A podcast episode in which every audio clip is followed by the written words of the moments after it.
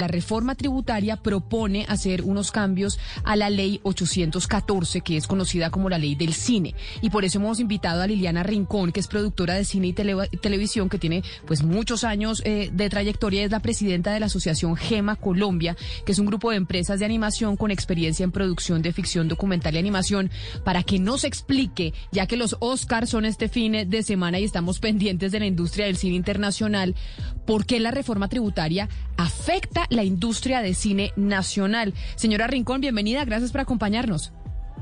Hola Camila, hablo a todos y todas. De verdad, muchas gracias por este espacio para eh, poder seguir ampliando la información sobre el tema. Muchas, muchas gracias. Bueno, ¿cuál es la preocupación con la reforma tributaria? Ahí estaban mis compañeras hablando de una contradicción en temas ambientales con el tema de, de, los paneles solares y los impuestos que se les quiere poner, cuando lo que queremos es pues luchar contra el cambio climático. En el caso del cine, que tenemos eh, premios Oscar este fin de semana, la reforma tributaria en qué afecta a la industria del cine local la colombiana?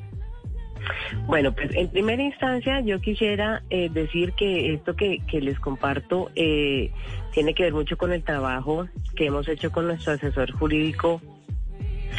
Eh, Omar Javier Umaña, pues es clave para nosotros para esta discusión y, por supuesto, darle las gracias a la Academia Colombiana de Ciencias y Artes Cinematográficas pues porque desde allí se lideró un eh, movimiento en el que estamos más de 40 asociaciones trabajando en equipo y logrando este tipo de espacios y de diálogos. Decir que, ¿cuál es el efecto? Entonces, yo lo resumiría de la siguiente manera. Lo que pasa con la ley 814 del 2003 es que básicamente le da una estructura fundamental al cine nacional, no solo con mirada artística, sino también con una mirada económica, tributaria, de mercado. Entonces, no es solo como estamos hablando de cultura, también estamos hablando de una industria. ¿Y qué es lo que hace esa ley? Básicamente crea una contribución o una lo que se llama la cuota para fiscal y con eso que es un dinero que eh, sale que ponen eh, los eh, productores, distribuidores, exhibidores de cada boleta que un consumidor paga, ¿sí? se alimenta ese fondo y ese fondo se llama el Fondo para el Desarrollo Cinematográfico. Como se puede entender, pues ahí los recursos son importantes para lo que estamos hablando. ¿Quién administra ese fondo? Proimágenes. Y Proimágenes lo que hace es que año a año hace unas convocatorias públicas supremamente serias, con jurados internacionales, con unas categorías súper juiciosas para estimular los proyectos de cine. No es que le da toda la plata al, que dijo, ay, yo tengo un proyecto y ya está, no. Eso es, es muy riguroso el proceso de llegar allá y poder tener un estímulo y el productor igual recibe una ayuda no es que le dan todo el recurso, es decir, también genera unos recursos propios. Entonces, lo primero que estamos viendo en este escenario, desde todo este grupo de asociaciones que les estoy mencionando, que estamos trabajando en equipo, es que pues el fondo pierde una autonomía económica, porque lo que se plantea en la ley es, venga, es que eh, el gobierno le va a dar una plata fija al año entonces sucede que pasa a competir, imagínense, con todos los gastos sociales de este país, que no son pocos. ¿Listo? Pero es que hay algo, señora Rincón, que es que yo no entiendo, porque es que uno dice, bueno, esta es la ley 814 del 2003, creada por el presidente Uribe del momento, es decir, acá tenemos a Duque tumbándole la ley a Uribe, lo cual a mí me parece pues rarísimo políticamente, pero lo que no entiendo es en un momento de austeridad, en un momento donde el gobierno está mirando a ver cómo redistribuye los gastos, ¿por qué el gobierno mismo decir, no venga, yo la financio con mi presupuesto y acabemos con ese parafiscal que hoy en día le cuesta cero pesos al Estado? O sea, ¿cuál es la razón? ¿Qué le dice el gobierno a ustedes? Pues justamente en los escenarios de diálogo que estamos logrando es una de las preguntas que queremos trabajar em, y lograr eh, encontrar las mejores de las respuestas, porque estamos convencidos que es a través del diálogo y la concertación que vamos a entender de la mejor manera eso, pero estamos poniendo sobre la mesa los argumentos claros para decir, sí, es cierto, la taquilla ha disminuido de una forma muy sustancial, pero claro, es que estamos frente a una pandemia mundial.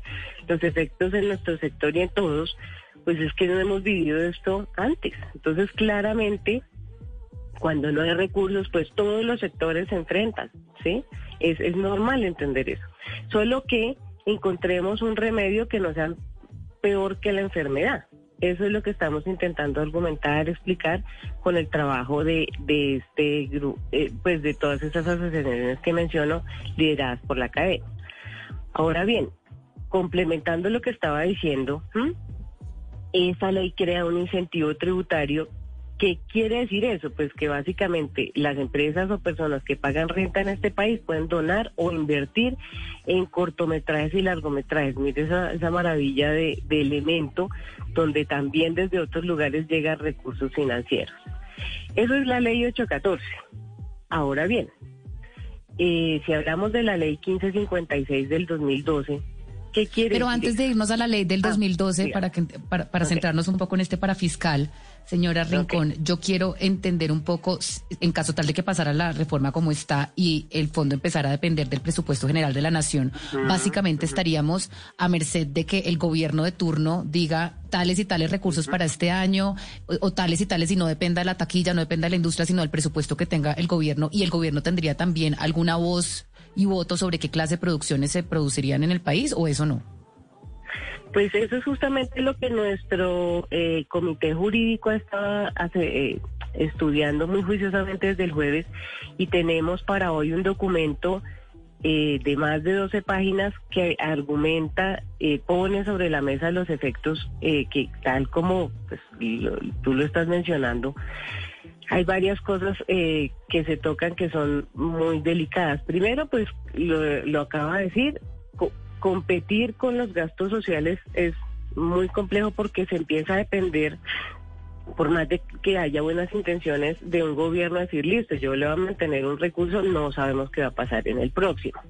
Entonces eso puede ser o puede no ser y eso pone en riesgo pues 20 años de una estructuración muy sólida que se ha llevado a cabo y que nos pusieron en el mapa finalmente eh, de la región, porque es que antes nosotros no estamos en ese mapa, se producía voy a hablar de promedios, pero digamos, pasamos en estos 20 años de producir una, dos, tres películas que se estrenaban anualmente a 42, 46, 48. Y esto ha movido una infraestructura gigante en términos de empleos, proveedores, eh, profesionalización del oficio. Hay una voz nacional que se está proyectando internacionalmente. Entramos al juego finalmente después de que pues eh, tantos años que Argentina y México pues eran los, los, los que estaban allí y nosotros por fin estamos en el escenario. Entonces, depender de una voluntad eh, de cada gobierno, pues claro que pone en, en, en, fragilidad todo esto de lo que estamos hablando. Señora y por otro lado, ok. Complementando eso, voy a citar algo que dijo Camila Lobo Guerrero, que me encantó en una asamblea que tuvimos el sábado. Dijo, esto ya lo vivimos en Focine, y pues Camila, imagínense la experiencia que tiene Camila. En Focine lo que nos sucedía era eso, que si el proyecto audiovisual pues no era del agrado del gobierno de turno, no se hacía. Y aquí hay una libertad y una independencia y una autonomía que ha logrado la narrativa nacional en el audiovisual que es importante seguir manteniendo. Sí, señor Rincón, a eso iba, a que miráramos un poco los antecedentes, porque esta semana eh, varias personas vieron con sorpresa que, por ejemplo, el expresidente Álvaro Uribe trinó, por favor, equipo económico del gobierno, las reformas para enfrentar la pobreza, no para retroceder lo avanzado en promoción del cine nacional y la cultura. Entonces, eh, hagamos un, pequeño eh, recuento como de, esos hitos, de esos hitos del cine y, lo que se arriesga acá, pero basado en lo que, en lo que ha sucedido antes y relacionado con este trino del expresidente.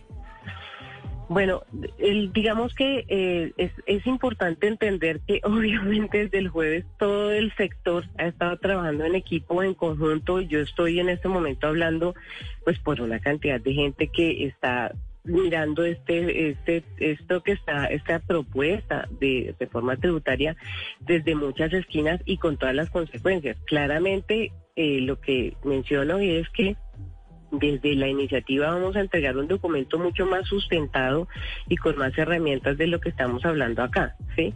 Los efectos básicamente son muy fuertes porque si, si bien es cierto, el, no, he alcanzado a mencionar pues todo lo que está afectando, porque antes de que se me pase, eh, cuando estamos hablando de la... Esto es toda una estructura porque cuando estamos hablando de la siguiente ley que afecta, que es la 1556, pues estamos hablando de un estímulo que también nos puso en el mapa mundial y que ha permitido que el sector audiovisual se internacionalice, porque básicamente es, y esto lo tienen varios países, no es que seamos los únicos, se hace una devolución de dinero por inversión extranjera en el país.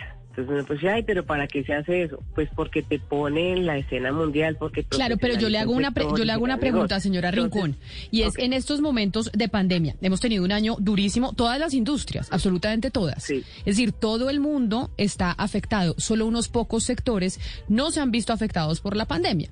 Entre ellos, uno se ha visto un eh, boom de la industria audiovisual. ¿Por qué? Pues básicamente porque la gente está en la casa viendo televisión. Entonces las plataformas como Netflix, como Amazon, como Hulu, están comprando producciones por doquier. Y sí, y sí, por ejemplo, las productoras en, durante la pandemia no grabaron, pero se dedicaron a escribir. Entonces escribieron durante toda la pandemia, hicieron libretos, trabajaron en eso que podían hacerlo sin estar por fuera y apenas se pudiera grabar, salieron a grabar. ¿Por qué no cobrarle impuestos a una industria que a diferencia de otras en Colombia y en otras partes del mundo, pero quedémonos en Colombia, pues no se vio tan afectada por el COVID?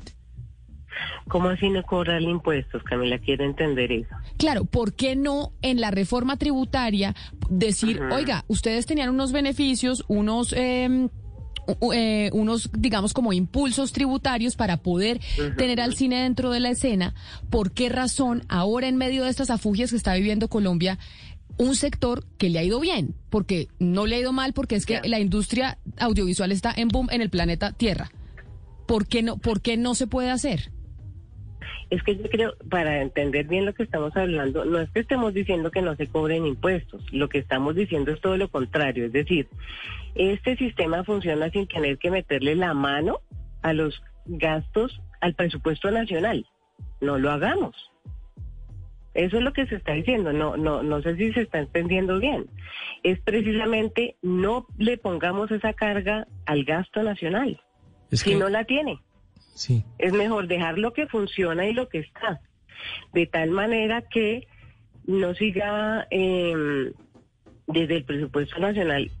Pero usted nos acaba de explicar que si uno, si hay un inversionista privado que quiere ingresar dinero a la, a la industria del cine, tiene unas deducciones o no. Eso no es uno de los de los impulsos que se les dieron a la industria del cine. Es un estímulo, es un estímulo que está reciente y que es necesario efectivamente porque es tan fuerte la competencia internacional que no no hay forma de... A, eso, a eso, voy, a esa va mi pregunta, que hay unos estímulos que generan unas exenciones tributarias y que, se, y que se generaron para darle un estímulo al sector, que ha sido maravilloso, pero también es cierto es que estamos frente a una situación de pandemia que no habíamos vivido antes y el sector audiovisual, así como por ejemplo el sector de las, de las tech, en, en, Internet hay unos sectores que empezaron a ser más bollantes que otros. Entonces aquellos sectores que son más bollantes que otros no son los que deberían pues no tener exenciones tributarias. Es mi pregunta. Ya. Básicamente la exención lo que pasa es que es eh, como una invitación, en este caso de la 1556, que genera inmediatamente empleo y una cantidad de recursos para muchos sectores que ni siquiera son solo el audiovisual. Por ejemplo, el tema de la hotelería y el turismo. Entonces es como una inversión, si usted, si uno lo ve de alguna manera, es como una inversión en que siga llegando eso, en que vengan, si, no hay un atractivo internacional no van a venir y no vamos a ponernos ni como destino turístico, ni como destino cinematográfico. Esto lo hacen varios países justamente para movilizar una industria.